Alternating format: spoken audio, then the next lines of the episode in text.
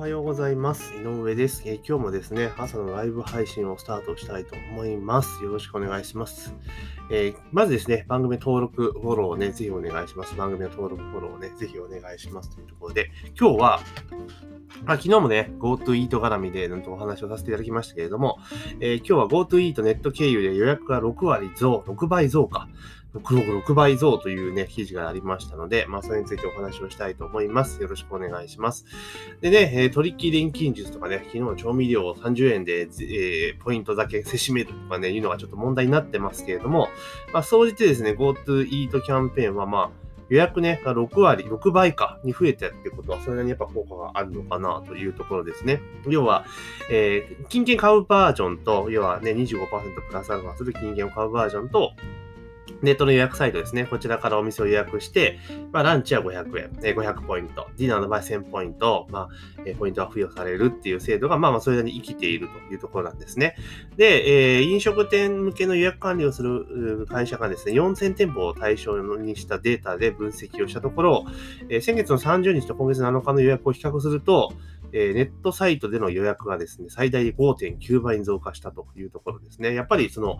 ね、行くだけで、あの、500ポイント、1000ポイント、それは確かに来店動機には繋がりやすいんかなというのは確かに思いますよね。で、まあ、それでまあ、手こ入れをどんどんしているんですが、あの、飲食店、特にその、なんだろう、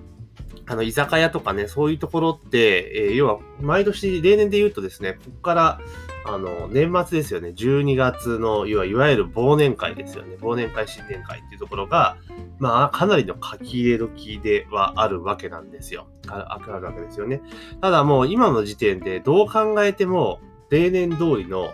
予約は入んないだろうっていうのは、容易に想像できますよね。あの、まあ、例年であれば忘年会とかなんと、まあ、10月のね、えー、中旬から下旬ぐらいに予約がポロポロ入り始めるっていうところだと思うんですよ。なので、まあ、そろそろね、そういうので準備をしていくってところがあるんですが、まあ今年はそれが多分、例年のようにドカンと入るってことは、まああんまり考えられないのかなと。まあね、おそらくそのお店からすれば、その忘年会とかの予約がね、えー、ある程度のその数で売り上げが立ちますから、で、しかも、あの、原価も多分抑えられると思うんですよね、予約、あの、宴会の方がね。なんだけど、それがなくなってくると、売り上げもきついし、利益的にもきついなっていうのが、まあ、容易に想像できるわけですよ。じゃあ、お店さんがこの年末に向けて、じゃあどうしなきゃいけないのかって言ったら、もう小口の予約をいっぱい取っていくしかないですよね。うん。あの、10人、20人とかいう予約っていうのはもうなかなか現実的ではないと思うんですよね。だったら、まあ、3人とか4人とかでの、まあ、宴会需要っていうものをうまく取り込んでいくっていう、まあ、それでもね、問題あって、その店内を密にできないっていうのもあったりとかするから、ちょっと難しいにしても、まあ、そういう小口の宴会をまず取っていくっていうことが一点と、あとは、ランチでの、その、なんていうのかな、宴会とか忘年会みたいなものも作ってもいいのかなっていう気はするんですよね。なんとなくその忘年会っていうと、もうお酒を入れて、みたいな、宴だみたいなところがあるんですけど、まあそうじゃなくて、まあランチの時間でまあ2時間ぐらいで、まあお酒なくこうなんか振り返れるっていうような、そういう企画でもいいのかなっていう気はするんですよね。うん。で、それもしかも、営業するのは、あの、まあその、なんていうのかな、え、各部署で言ったら、会社で言ったら、例えば何々部って言ったらちょっと単位が広いじゃないですか。だから、まあ、か、何々か、10, 10人もいない、何々かなのか、何々係なのかわかんないですけど、その、各社内の組織で行くと最小単位ぐらいのところで、あの、狙っていくという感じですよね。で、それをやれば、多分、今時のご時世で行くと、若い子も参加するじゃないですか。だって、お酒の、お酒の席じゃないし、就業時間中にできるわけですよね。うん、だランチの時間、お昼の時間で、まあ、例えばお昼の休憩が、えっ、ー、と、10時、例えば12時か、11時45分から12時40、12時半とか前だったりするじゃないですか、会社によってね。私は言って会社そんな感じだったんだけども、じゃあそれを、まあ11時半から、まあ1時半までにすると。だから通常45分だけど、それを、えー、1時間15分足して、えー、長くすると。で、そういうような形にしていけば、別にその勤務時間中にやれるわけですよね。で、その、なんだろう、粒子が集まってガチャガチャやると、なんか、いや、修行時間中にみたいな感じなんだけれども、そうじゃなくても、そこの会社の定石が認めれば、それは OK なわけじゃないですか。で、じゃあ会議、要は食事がついた会議みたいな感じの体にすれば、別に全然問題ないですよねっていうとこですよね。うん。で、そういう形にすれば、要は、会社の経費で使えるわけじゃないですか、経費でね。あの、まあ、福利厚生費みたいな感じで使えれば、全然みんないいじゃないですか。個人の負担もないし。で、この GoTo イート絡めれば、その個人にポイントがチャリンと入るってなったら、めちゃめちゃ良くないですかって感じなんですね。そうすると、あの、そこで GoTo イートのポイントが貯まれば、また別の機会で使ってもらう可能性も高いですよね。なので、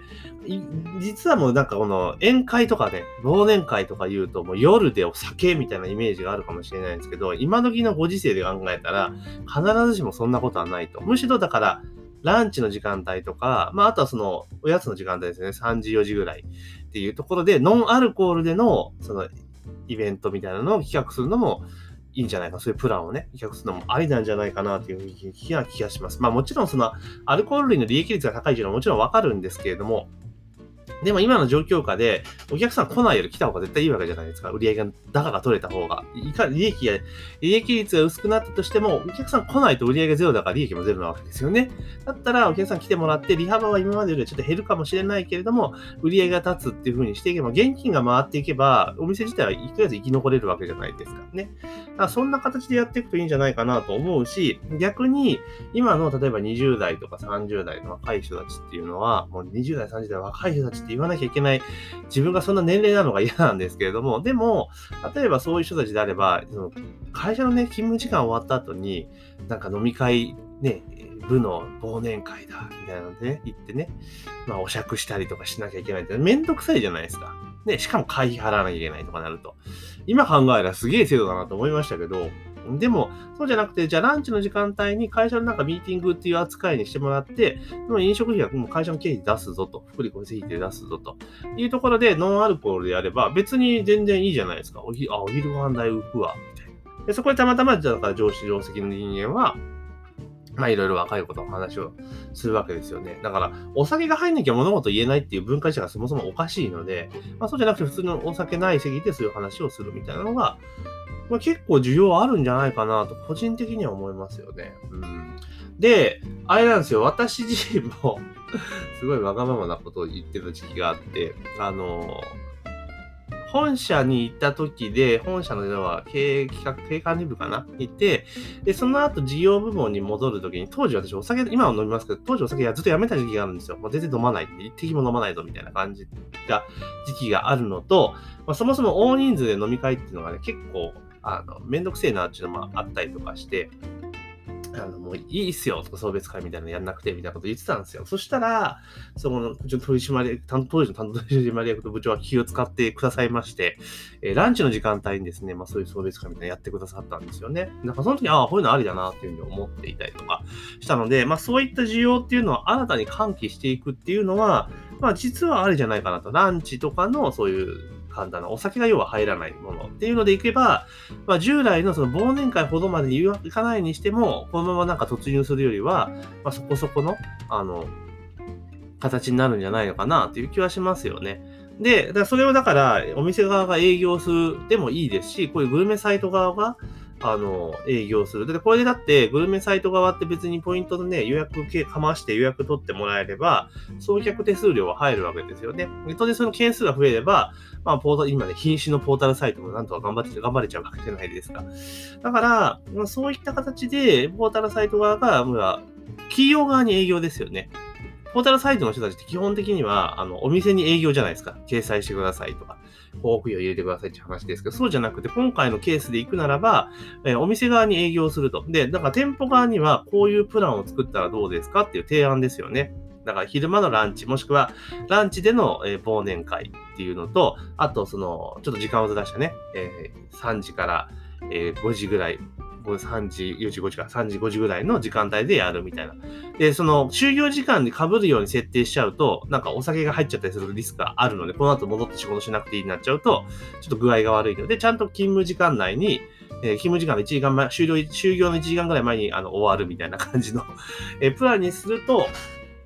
企業側も導入しやすいんかなっていうところはありますよね。うん、で、それでしかも、えー、金曜日とかだとね、あれなので、まあ、週末、週始めの方がちょっといい値段とか、利用しやすい値段に設定してあげるとか、まあ、そんな形での工夫でしていけば、まあ、本来ね、居酒屋さんとかでランチである程度、えー、客数稼いでってことができたところですが、ランチだったらランチでやっぱ終わっちゃうので、まあ、そこを、えー、宴会需要を取りに行くっていうことをしていけば、まあそのね、例年通りの忘年会のシーズンの売りはちょっと厳しいにしても、まあ、このまま何もせずに突入するよりは、まあ、全然マシなんじゃないかな、というふうにちょっと思いました。そうすればね、会社側もね、普段参加してくれないような、えー、若い世代の子もね、参加してくれるし、で、しかも、えー、これって業務じゃないんですか？みたいなめんどくさいこと言われることもないので、あの、ぜひね、その業務時間中に、まあ、福利厚生の一環の会社のミーティングって扱いにしてしまえばね、別にやれないことは絶対ないと思いますので、まあ、そういった工夫も必要なんじゃないかな、というふうに思いました。というところで今日はですね、えー、GoTo イートでネット予約できて、予約が6割、6倍増という記事があり、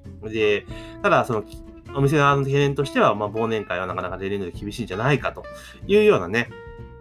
あの、懸念があるっていう記事がありましたので、まあ、それについてちょっと私なりの考えをお話をさせていただきました。で、ぜひね、番組の登録もしくはね、フォローをね、お願いします。番組もしくはね、登録、フォローをね、ぜひお願いします。というところで、まあ、本日の朝の配信は以上とさせていただきます。今日も一日頑張っていきましょう。